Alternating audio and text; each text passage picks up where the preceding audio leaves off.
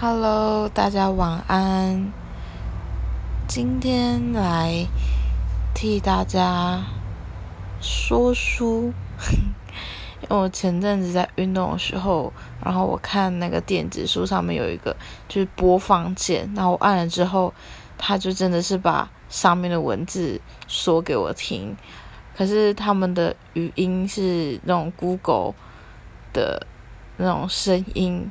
但我觉得蛮有趣的，想说，嗯，用听的感觉也不错，所以今天在看书的时候，想说自己也可以来试试看。如果大家对于这本书有兴趣的话呢，也可以来跟我，就是来听听看我这本书，跟我一起来阅读，不是来听这本书。好，那我今天看的这本书叫做《疗愈破碎的心》。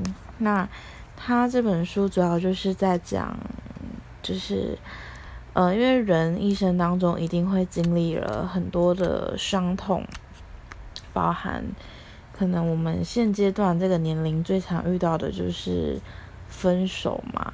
那再来就是可能。各种的生离死别，然后或者是宠物的离开、家人的呃去世，或者是嗯朋友间的分开，或是离婚等等的。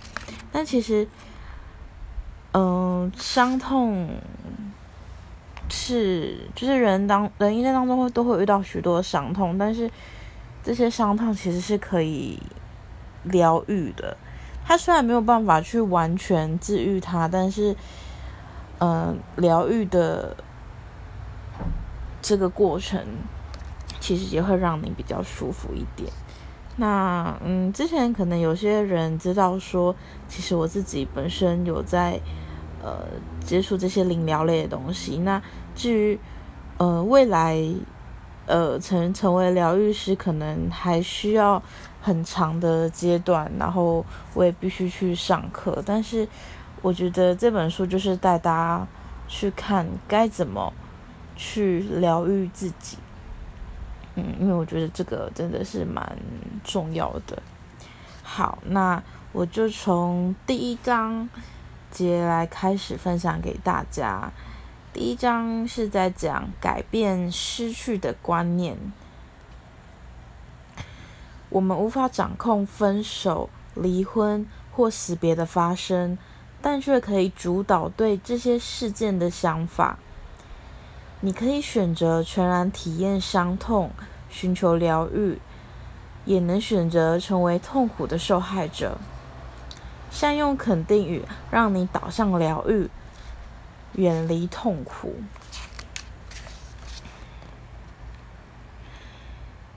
当我开车前往圣地亚哥，准备与路易斯女士进行第一次工作会谈的路上，我开始思考自己要问什么问题。思想是有创造力的，这是路易斯女士的名言。但面临失落的时候，我们该如何应用这句话呢？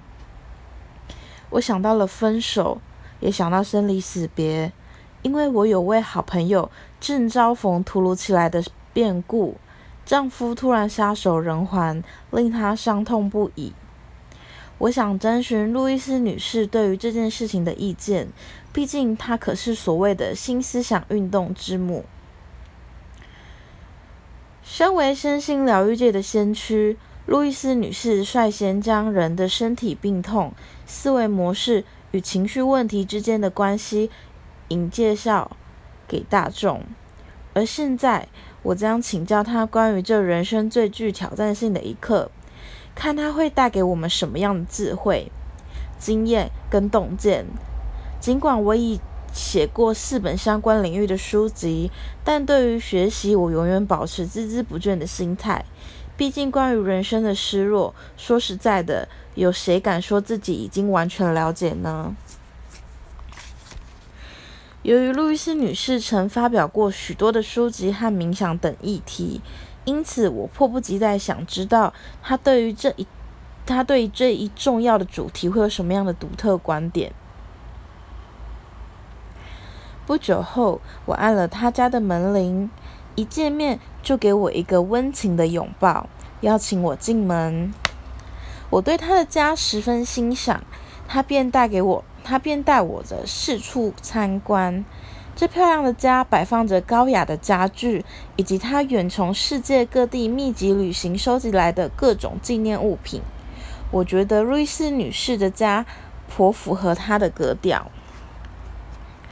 当我目不转睛地望着窗外的美景，她转身对我说：“要不要吃边？要不要边吃边谈呢？附近有一家很棒的餐馆。”转眼间，我已。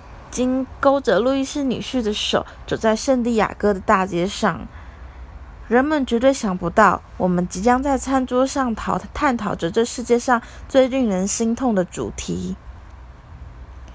就坐时，我发现服务人员一见到路易斯女士，高兴的整张脸都亮了起来，而她却浑然未觉，只说：“你会喜欢这里的菜色的。”她向我保证。点完餐后，我拿出录音机。路易斯，我说，我已写过许多关于失落与伤痛的医疗、心理及情感所情感层面的书，而且每一本都触及到灵性。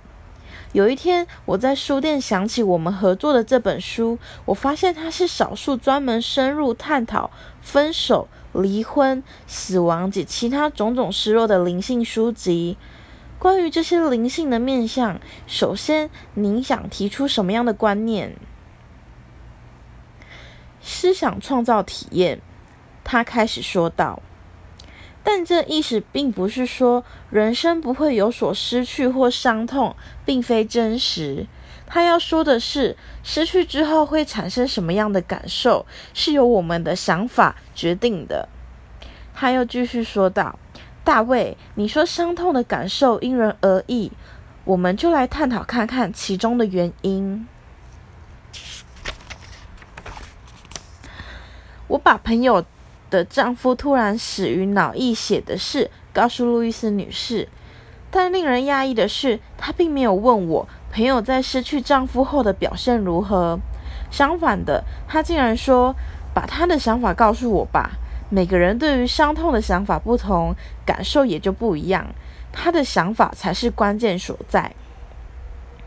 我原本想说，我怎晓得他的想法？但后来我就明白路易斯女士的意思了。哦，我说，从她的言行举止及伤痛的方式，就可看出她的想法。路易斯女士微笑的把手放在我的手上。没错，她回答。告诉我，他都说些什么？好的，我听见他说：“我不敢相信发生这种事，我从没这么悲惨过，无法再爱上任何人了。”好的，路易斯女士说：“我已经向他已经向我们吐露很多事了。就拿‘我无法再爱上任何人’这句话来说吧，你知道。”我是非常重视肯定语的人，因为肯定语是一种具有创造力的自我对话。看看他在伤痛时对自己说了些什么：“我无法再爱任何人。”这句话是会变成事实的。更重要的是，他对这对他自己或他呃，对不起，这对他自己或他的失落一点好处也没有。因为伤痛的痛楚是一回事，而这种想法只会雪上加霜，让自己更加痛苦。也许他是因为心痛才觉得自己无法再爱上任何人，但只要他愿意敞开自己，接受其他人的出入或建议，他便可深入探讨自己这句话底下所潜藏的信念。事实上。他也可这样想。我已体验到人生坚强的爱情，我明白我对他的爱是永恒不渝的。想起我对他的爱，我的心又忍不住欢畅。我则补充说，对于那些想要更深入、更快或随着时间走出丧亲之痛的人，他们可以这样说：我将敞开心再次去爱。我愿在有生之年体验各种形式的爱。此时，路易斯女士挨过身来对我说：“我希望你明白，这些话不仅适用于丧亲之痛，它们同样也可应用在分手或离婚的状况。因此，我们务必要对这些状况进行全面的检视。”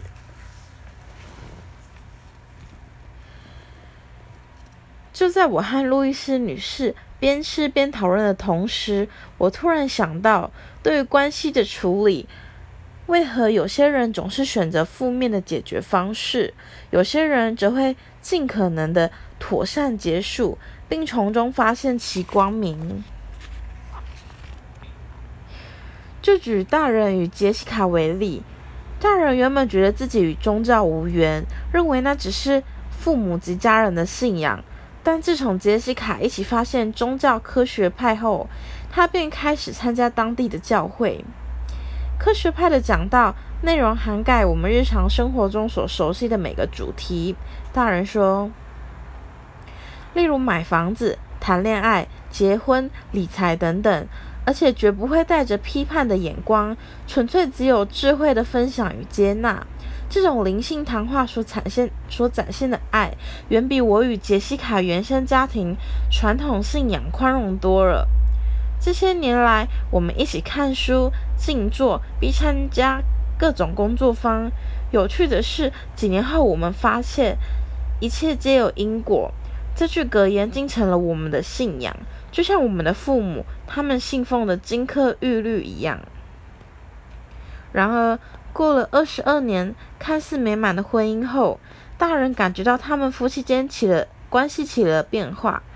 杰西卡后来对我说：“是我先察觉的，体认到自己的人生都过一半了，却还没能完全活出自己的人生。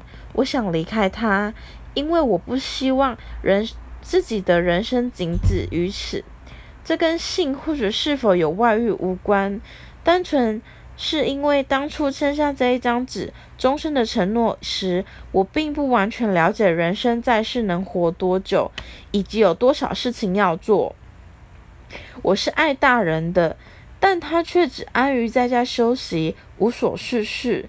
也许这种慢步调的生活很适合大人，但对于我来说，这简直无聊到了极点。当我告诉他我想离开，想结束我们的婚姻关系时，他怒不可遏。他觉得我背叛了他，认为我是针对他而来。其实根本不是如此。他谴责我不再爱他，这也不是事实。我真的还爱他，只是我们的浪漫爱情已经结束，是不争的事实。但我知道。自己如果留下来，我们两人都会变得非常不快乐。尽管这令人难过，但我还是得离开。事实的真相是，探索那些急需疗愈的创伤，一直是我们人生必然的走向。也许这过程并非总是那么顺利或明显，但爱永远会把那些不属于爱的一切，通通带到我们眼前。来进行疗愈，因此就在大人因妻子离开而感到心碎的同时，他的妻子却毫毫无受伤或恐惧的感受，反而充满了冒险的感觉。当他收拾好行囊，伸手温柔的拭去他脸上的泪水，告诉他：“你觉得我离开了你？”但我并没有离开，虽然我搬了出去，但我仍，但我仍活在世界与你同在。你觉得我不爱你，但其实我是爱你的。我只是选择了对我们两人最好的方式，因为我知道，就某个层面来说，如果这样对我的未来是最好的，那么他对你的未来也一定是好的。大人还是觉得既受伤又愤怒，你就承认吧。他说：“你根本就是不爱我了。”杰西卡回答他：“有时候说再见其实是另一种表达我爱你的方式。通常在这样，同样的分手事件中，很难得出现像他们这样子的对话。我时常在想，关于结束感情、婚姻或工作之类的事情，我们的了解实在少得可怜。我们根本不知道如何圆满处理这些事，而且很难接受这一个事实。每一段关系都有开始，但其中有一些还是会有结束的时候。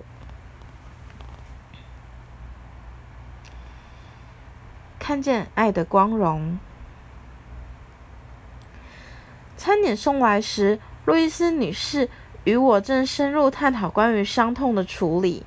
她微笑看着食物。闻了闻它，并且做了餐前的感恩与祷告。我可以感觉她这一个举动，比那些出于常规或习惯的感恩祷告，真诚且深刻的多。你是认真的，对吧？他祷告结束后，我问他：“是的。”他告诉我：“因为生命爱我，我爱生命，我真的非常感恩，感恩。”我得承认，刚开始时，我觉得这样的举动是有点过头了。随后我才想到，眼前与我用餐的这位女士，已一次又一次证实了肯定语的力量。亲眼见到路易斯女士在生活的中落实这项工具，着实的令我惊讶，而且。在他向我解释肯定语并非假装伤痛不存在的时候，他同时也在细细品尝每一口食物。即使假装伤痛不存在，它也不会消失不见。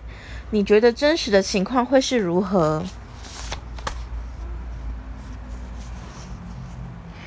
如果你还没有准备好去经历伤痛，我说。我相信他会先暂时为你保留，直到你准备好为止。时间若不是现在，就是将来，一切取决于你。毕竟有些时候，我们需要先暂缓一下伤痛。也许是因为这些事情来得太突然，太令人难以承受，或是你必须先忙孩子的养育工作，或顾好你的饭碗。然而，终究有一天，伤痛会因为你憋得太久而爆发出来。它会变得陈旧、无助又愤怒，并开始对你的生活产生不良的影响。但其实你可以不必如此。路易斯女士点点头。你的内在具有创造新的、更好的实相的力量，改变关于失去和伤痛的观念。并不表示你就此就不会有心痛的感觉，或不必经历伤痛。他的意思只在表达你不会深陷在任何一种感受与不能自拔。通常人们回首失落的伤痛时，会庆幸自己曾经全然的感受当时的情绪。他们会庆幸自己曾付出时间来对关系的结束进行完整的哀悼。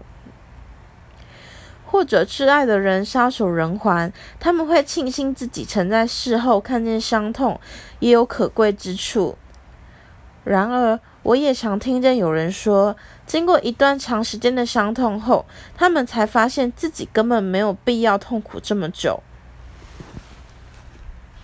接着，我们聊到一位最近才开始谈恋爱的二十九岁女子凯洛琳，她说。自己对过去的每段感情都不曾后悔，唯独一段感情例外。他真后悔自己竟花了五年的时间，才忘却这这段三年的感情。这一点我懂。我说，曾经有位女士跟我说，她在丈夫车祸过世过世大约十年后，她才知道自己这辈子永远爱他，想念他。而他原本可以更早就明白这一点的。当智商接近尾声，他告诉我，踏出这个门，从此我只愿看见爱的荣光，绝不再往痛苦里钻牛角尖了。这正是我要教导大家的。我们只愿看见爱的荣光，而不是着眼在痛苦，就是眼前的痛苦上头。路易斯女士看着我的眼睛，继续说道：“在这本书中，我们将教导关于意图及那些可以应用在失落与伤痛的肯定语，为悲伤的心灵带来希望。我们会告诉人们，他们有能力从伤痛走向平安，并让他们明白如何做到这一点。他们的心与失落都可获得疗愈，不必一辈子都活在痛苦中。不过，这当然也不是一触可及的事。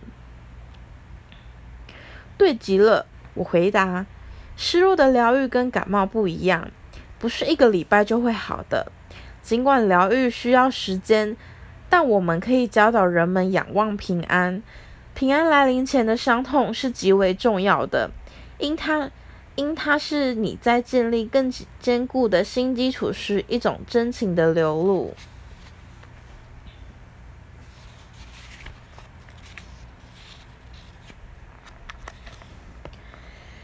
我常常会想到罗斯女士的伤痛五阶段：否认、愤怒、讨价还价、沮丧、接受。新的疗愈指的是最终接受事实，并活在真相中。我的意思并不是说，当你失落的时候，你还会眉开眼笑或者毫不在乎。而是，不论你多么想挽回失去的人事物，你都必须承认当下已发生的事实。我告诉路易斯女士以下这个故事：克里斯提娜年纪轻轻就被诊断出罹患卵巢癌初期，而且癌细胞的侵袭状况非常严重。当事态演变成她的生命即将走到尽头。他身边的人似乎都被迫面对死亡的问题。奇怪的是，有时候年轻人反而比他的父母更能坦然接受死亡。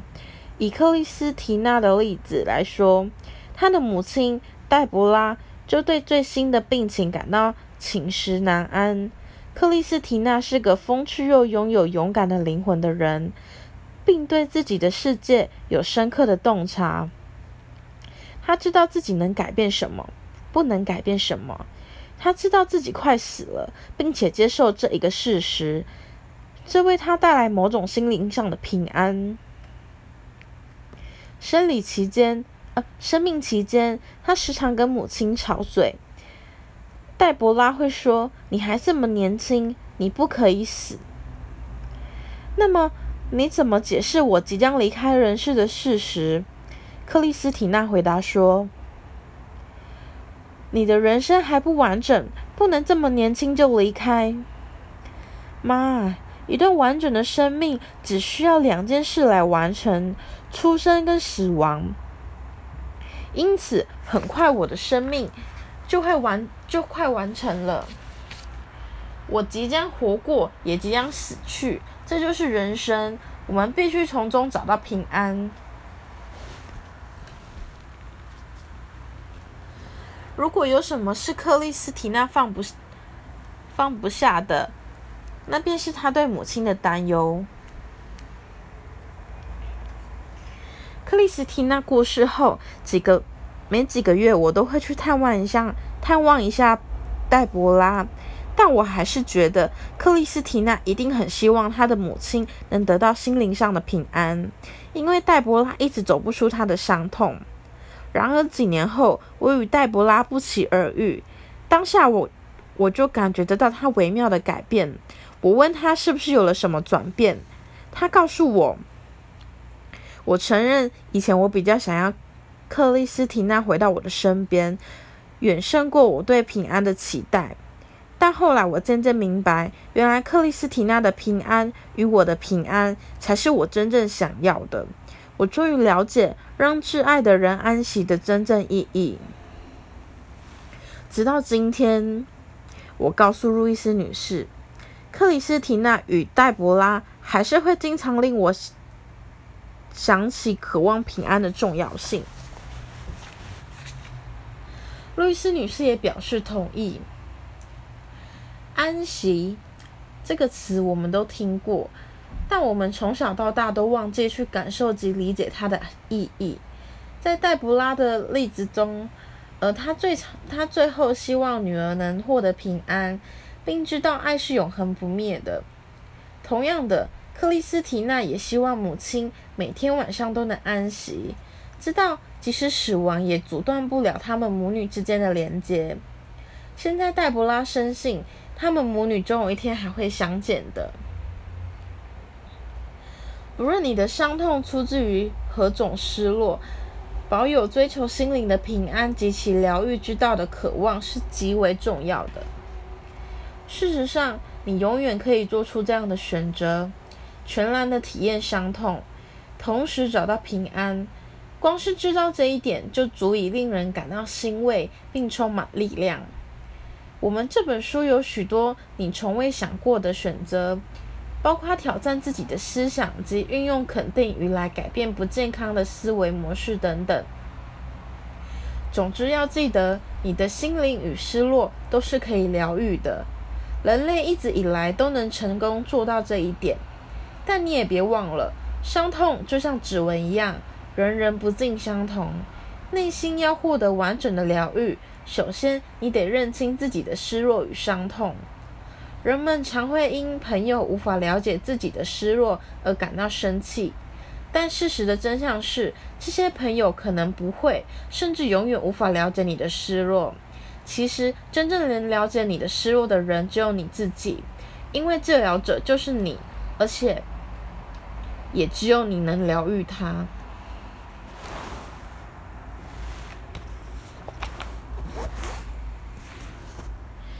不同类型的失落，大多数人会很讶异，原来失落还是分成许多不同的类型，因他们一直以来总是觉得失落就是失落啊。就某个层面来看，这种说法并没有错。但既然失落分成那么多不同的特定类型，它们的原型就值得我们一探究竟。本章接下来的内容将专门探讨复杂性的失落、事态未明的失落及被剥夺的伤痛。伤痛是失落的一种反应，记住这一点是很重要的。我们并不想把失落的类型复杂化，但弄清楚你的失落是属于哪一类，将有助于你在失落中发现最棒的自己。首先，复杂性的失落。简言之，复杂性的失落指的就是那些被其他因素复杂化的失落。大多数人都知道，当一段关系自然结束时，我们会感到失落。但在双方都同意分手或离婚的状况下，这些失落就是非复杂性的。又例如，长辈突然撒手人寰，但这位长辈生前已过着福寿双全的人生，那么这种失落也是非复杂性的。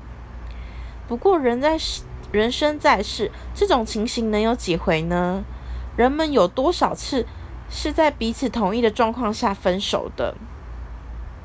人间又有多少的事能有美好的结局？每个人的人生都是复杂的。他们的失落当然也不例外，但失落之所以变得复杂，是因为你没有想到它会发生。换句话说，它对你而言是一种失落。就算你认为自己面临的是复杂性的失落，它不论，但不论它有多复杂，永远还是有可行疗愈之道。以下就是一些例子，看我们可以。如何改变自己的想法？在感情关系中，当一方想要放手，但另一人却不愿意时，你可以这样想：这很重要哦。尽管我现在还不明白为何走到分手这个地步，但我会接受这一个事实，来让我自己开始疗愈。同样的思维也可应用在离婚的状况。我不认为有离婚的必要，但我的丈夫却想离婚，或是我的妻子想提出离婚。尽管我不同意这样做，但我坚信我们的命运必须由我们自己决定，而我的伴侣也已做出他的选择。每个人都有权利选择自己是否要保有婚姻。有人英年早逝，你也可以这样对自己说：这出乎我的意料之外，因我总以为这个人的生命还很漫长。但我要提醒自己，我不是全知的人，也无法窥见生命的全貌。尽管我会有迷惑及愤怒的情绪，但我确实不明白每个人的人生旅程到底是该如何。要记得，虽然失落可能是复杂的，但疗愈却不必如此复杂。再来是事态未明的失落。举个事态未明的失落的例子，一对恋人已提出三次分手，他们说。我们快被分手这种事搞死了。现在我们要么就好好在一起，要么就彻底结束。此时可可透过以下的肯定语来协助。这次分手让我看见有益的讯息。这段关这段关系的成长或结束，它自有它的时机。看完这段话，我突然想到，就是一句我常讲的是讲讲的一段话啦。就我常说，就是每一件事情不是得到就是学到。对，好的，好。发生严重健康问题的人会说，等待检验报告结果的日子真是令人百般煎熬，或者会说。要不就让我完全好起来，否则就干脆让我死算了。此时，这句很棒的肯定语就可以派上用场。我的健康不是单单有一个检验单结果来定义的。不知道自己是否失去什么，这种煎熬的感觉与失落本身并无不同。人生难免会被迫遇见这种事态不明的状况。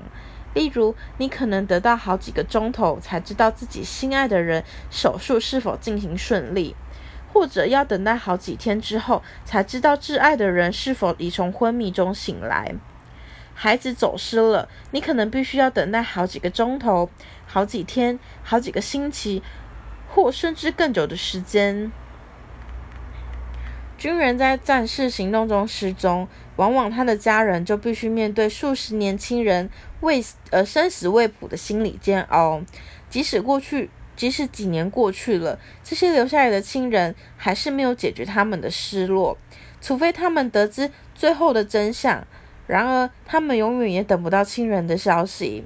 如此一来，这种事态未明的状态本身就是一种失落。不过，事情大可不必如此。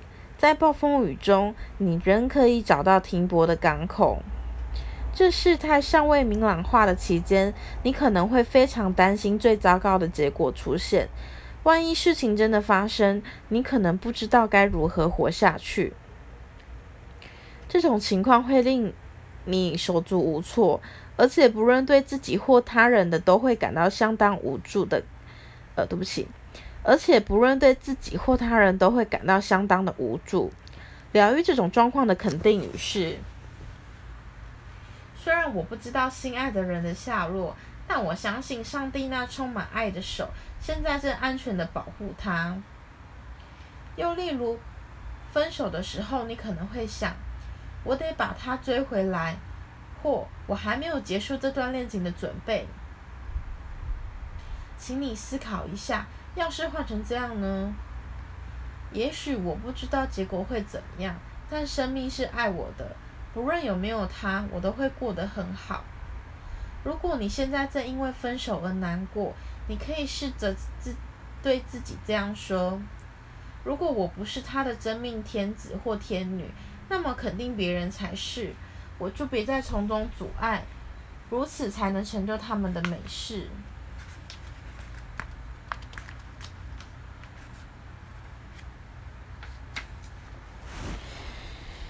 再来是被剥夺的伤痛。被剥夺的伤痛是指失去那些尚未受到社会认可的关系的伤痛，而且这些伤痛往往无法公开进行哀悼，或是得到大家的认同。以下是一些例子：社会不认可或大众不认同不认同的关系，例如男同志、女同志或同性恋婚姻。试着这样想：不论别人对我的爱有什么样的看法，我仍尊重我的失落与爱情，并看见他们的荣光。过去的一段关系，例如前妻或是前夫离开人世。试着这样想：前任是我挚爱的人，我对他的爱不仅在于过去，同时也存在于现在。我将全然感受对这份爱的伤痛，不容不容易被发现或隐藏的失落，包括堕胎或流产。试着这样想：我愿正视失去孩子这件事，并发现其中有可贵之处。因冲动或犯罪造成的不名誉死亡，例如自杀、艾滋病、酗酒或酗或药物滥用等。试着这样想：自杀。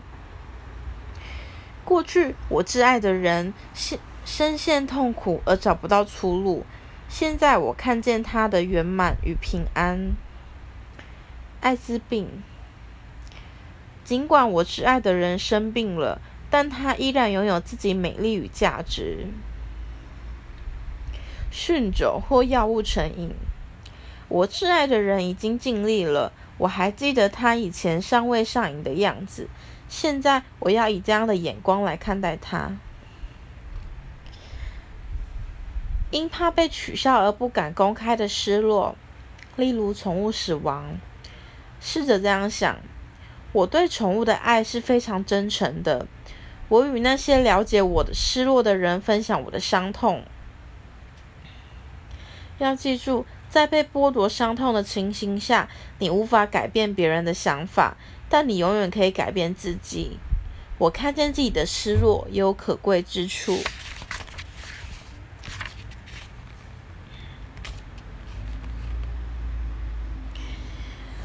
如你所听。不同类型的失落各有不同的名称，尽管每个人伤痛的方式不同，但失落的感受都是共通的。因此，注意这一点非常，这一点很重要。既然失落的感受都是共同的，那么它的疗愈之道也必然人人适用。虽然通常我们无法掌控分手、离婚或者死别的发生，但对于这些事件的想法，我们却握有绝对的主导权。你可以选择全然体验伤痛，又同时寻求疗愈。你可以选择成为痛苦的受害者。此时，肯定语就成了有用的工具，因它能将你的想法导向疗愈而痛苦疗而远离痛苦。现在，就让我们透过感情的结束，来对失落进行更仔细的检视，并学习。将思想聚焦在疗愈及突破负面信念的方法上，使我们能在未来能能在未来为自己显化出更棒的爱。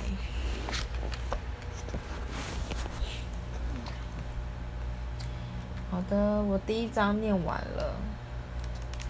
第一章是改变失去的观念，是我第一次。念完一个章节耶，我看一下现在几分钟，大概四十分钟。第二章节的主题是感情破灭与突破。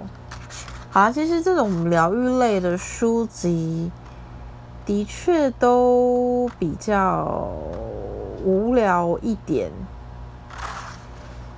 但我想每一种类型的书籍应该都会有人喜欢吧。